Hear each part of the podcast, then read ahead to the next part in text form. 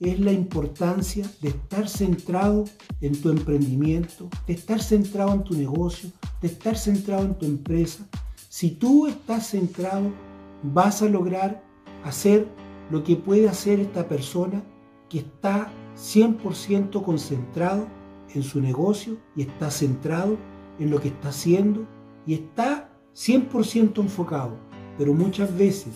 ¿qué ocurre también con este tipo de personas?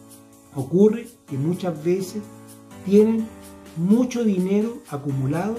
y no hayan en qué invertir. Por eso aquí esta etapa es tan importante porque cuando nosotros tenemos ese problema, que fíjense que no es un problema, es una virtud tener dinero acumulado y empezar a pensar en qué vas a invertir. Entonces, ahí es importante que empiecen a pensar en qué les gustaría invertir, si van a seguir expandiendo su negocio, de qué forma lo van a expandir o a lo mejor les gustaría hacer otro tipo de negocio donde pudieran empezar a invertir y empezar a ver los frutos. Para eso es importante que se puedan tomar un tiempo, un tiempo razonable, para empezar a pensar y todo lo que están pensando lo empiecen a llevar una lista del proyecto que quieren emprender y así van a empezar a ver que lo que ustedes van a invertir en el proyecto lo van a llevar en base a lo que ustedes están pensando, en base a lo que ustedes finalmente están gastando y ustedes van a hacer un proyecto real, pero un proyecto estamos hablando que no se requiere tampoco que sea un proyecto tan sofisticado. Ahora, si piensas en hacer algo tan sofisticado, te vas a demorar una cantidad importante y vas a tener que contratar a personas adicionales para que te ayuden con ese proyecto,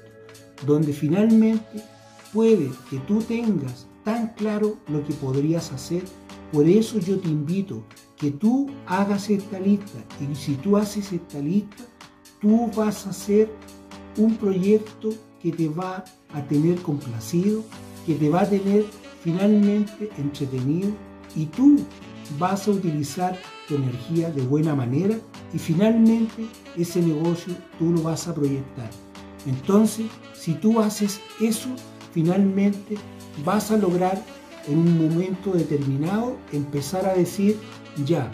hoy día voy a comenzar, a lo mejor fueron después de dos años o después de tres años, pero no tarden mucho tampoco,